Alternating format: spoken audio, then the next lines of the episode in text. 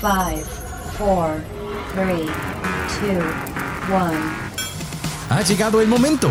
Este es tu lugar para disfrutar, para divertirte e informarte. Este es tu momento de ser libre en nuestra frecuencia. Ponte los audífonos y vivamos la experiencia.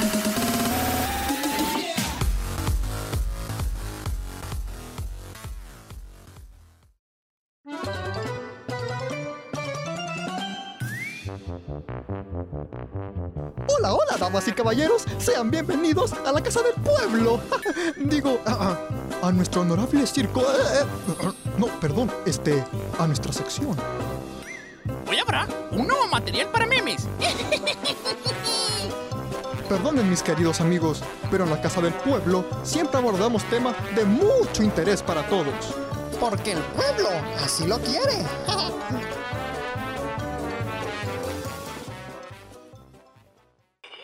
Eran las 4.45 de la madrugada del 1 de septiembre de 1939. El acorazado alemán Schleswig-Holstein abrió fuego sobre una guarnición polaca en Westerplatte. Horas más tarde, 2.000 tanques, apoyados por 900 bombarderos y casi 1.5 millones de soldados, iniciaron una invasión a gran escala a toda Polonia.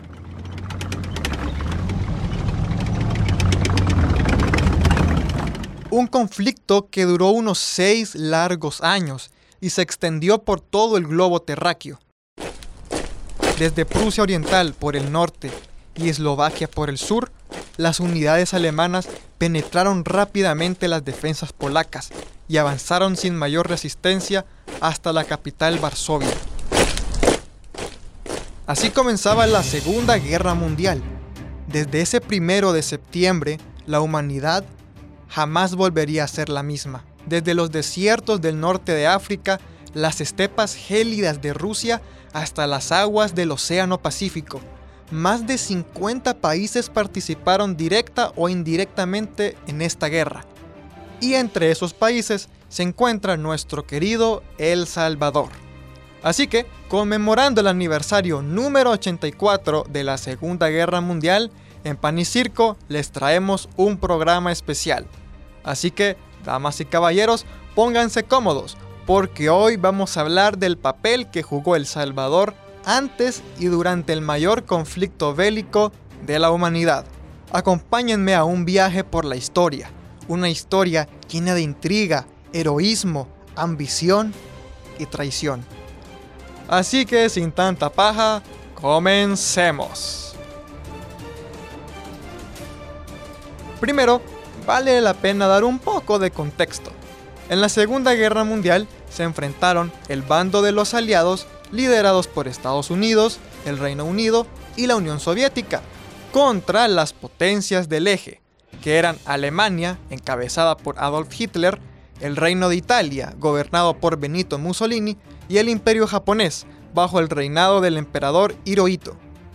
Y del otro lado del charco tenemos a nuestro querido pulgarcito de América. ¿Cuál era el contexto de nuestro país previo al estallido de la Guerra Mundial? El 5 de diciembre de 1931, el general Maximiliano Hernández Martínez llega a la presidencia de El Salvador. Esto tras realizar un golpe de Estado que derrocó al entonces presidente Arturo Araujo. El general Martínez estableció una férrea dictadura en el país. La represión y la censura de la prensa fueron tácticas que usó para mantenerse en el poder. Un dato sumamente importante es que el general Martínez tenía simpatía por la ideología fascista de las potencias del eje. Y esta simpatía se hizo notar en las relaciones diplomáticas que El Salvador sostuvo con estos países.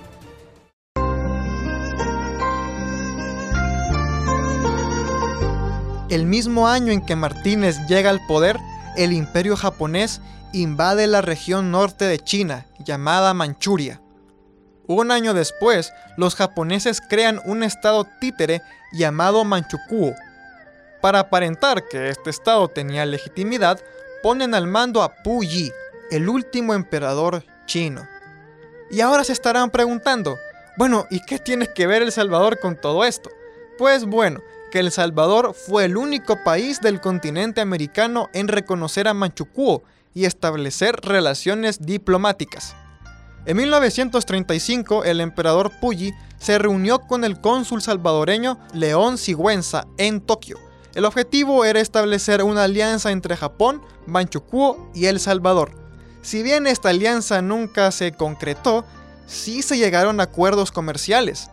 El Salvador recibiría productos japoneses a cambio de café. Sin embargo, la verdadera intención de Japón era conseguir un acceso al Golfo de Fonseca, ya que era una posición estratégica para atacar o defender el Canal de Panamá. Hmm, me pregunto qué otra nación asiática tiene intereses en el Golfo de Fonseca actualmente. Pero en fin, sigamos.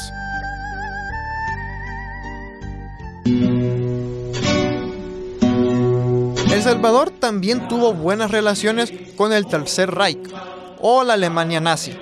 El presidente Maximiliano Hernández Martínez simpatizaba con la ideología fascista de Alemania y además tenían algo en común, el autoritarismo. Era tanto esta simpatía que en 1935 el gobierno de Martínez nombró al cónsul alemán, el barón Wilhelm von Hundelshausen, como gerente del banco hipotecario. ¿Y qué creen? El señor Hundelshausen era el principal dirigente nazi en El Salvador. Pero esperen que el chambre no termina aquí. Gracias a los informes desclasificados de la Marina estadounidense, se encontró que el barón tenía una propuesta secreta, que era, ni nada más ni nada menos, que El Salvador ocupara militarmente Honduras y que el general Martínez fuese declarado presidente de ambos países. Así es, de película, pero esperen que hay más. Martínez también nombró al general nazi Eberhard Bonstedt como director de la escuela militar. En otras palabras, sí, teníamos nazis en las estructuras de gobierno. Además, tanto el barón Hundelshausen como el general Bonstedt repartían bastante propaganda y buscaban el apoyo de los salvadoreños a la causa nazi. Afortunadamente, la gran mayoría de la población no simpatizaba con esta ideología. Imagino que por obvias razones, ¿no? Ya que los salvadoreños no somos precisamente rubios, altos, ni de ojos azules.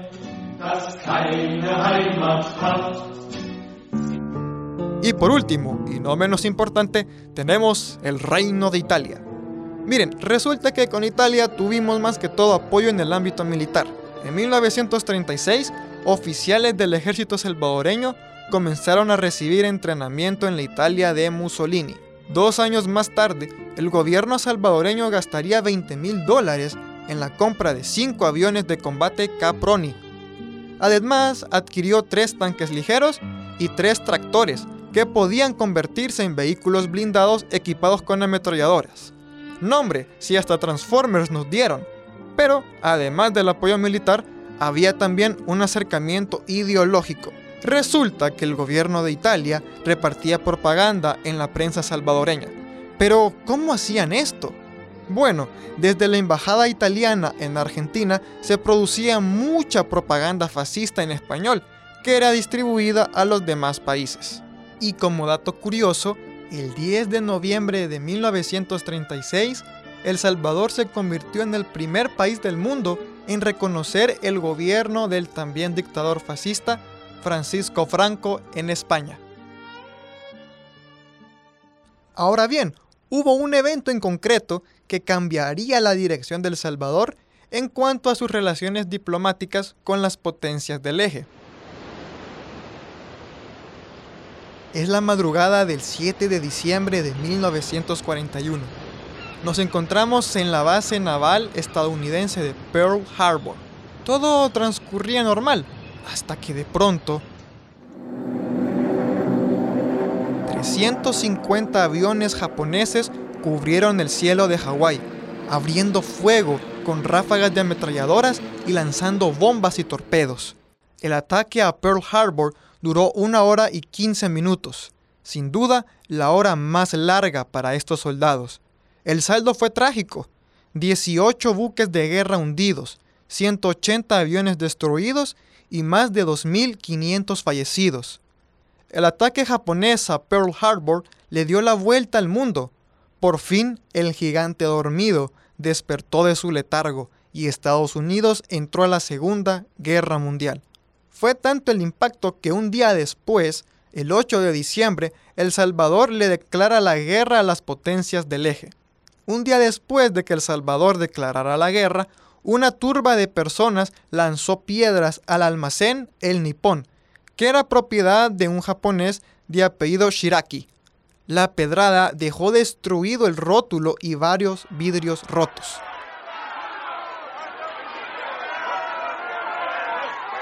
Además, ese mismo grupo pasó frente a la legación japonesa a lanzar piedras.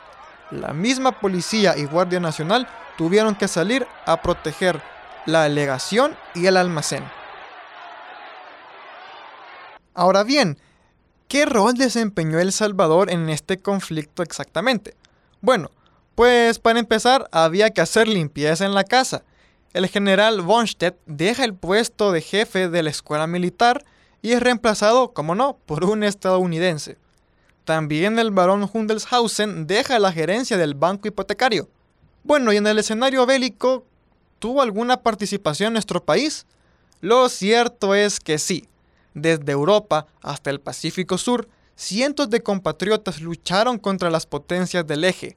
La gran mayoría de salvadoreños se enlistaron por las compensaciones económicas que daban, por ejemplo, si morían en combate, el seguro para sus familias era de 10 mil dólares o 25 mil colones. Si resultaban heridos o regresaban sanos y salvos, eso les aseguraba la nacionalidad estadounidense y buenas pensiones y oportunidades laborales. Ahora, sin duda, uno de los escenarios bélicos donde más destaca la participación del Salvador es en el desembarco de Normandía, también llamado el día más largo de la historia.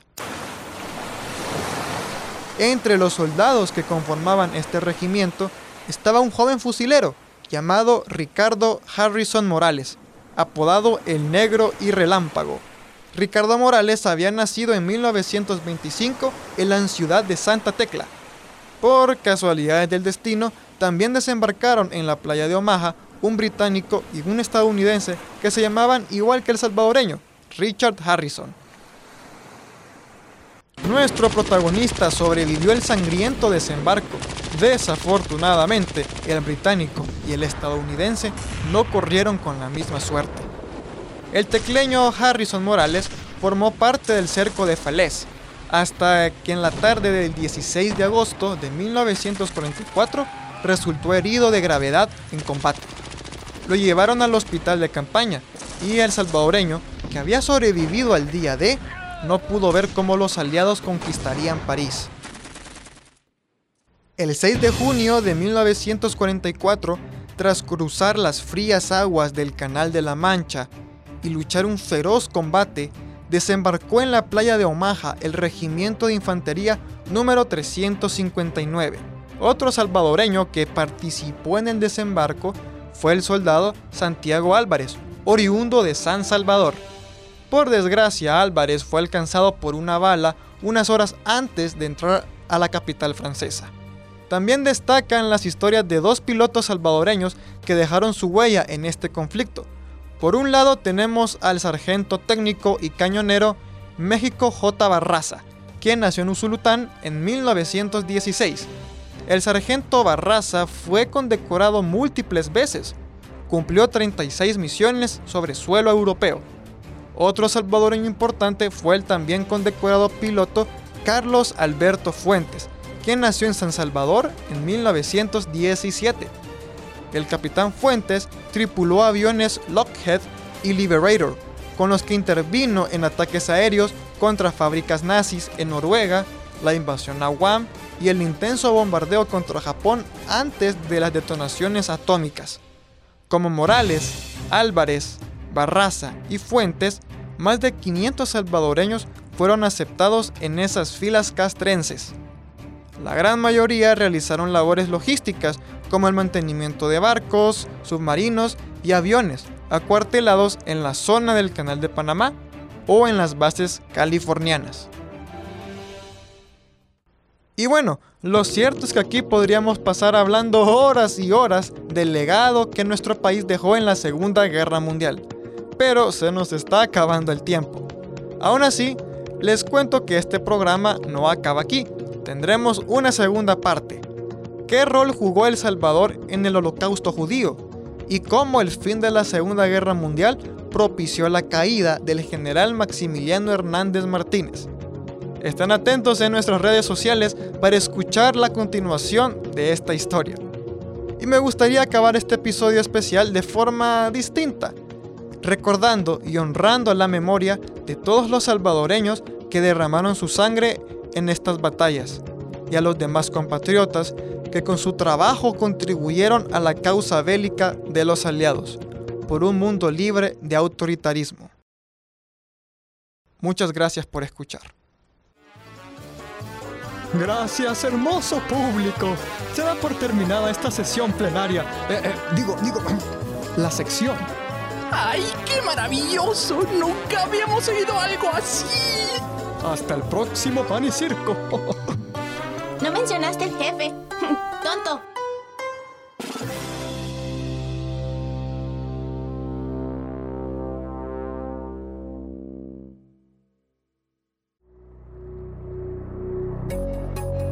Este fue nuestro momento en Frecuencia Libre.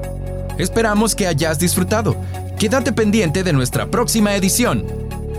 Frecuencia Libre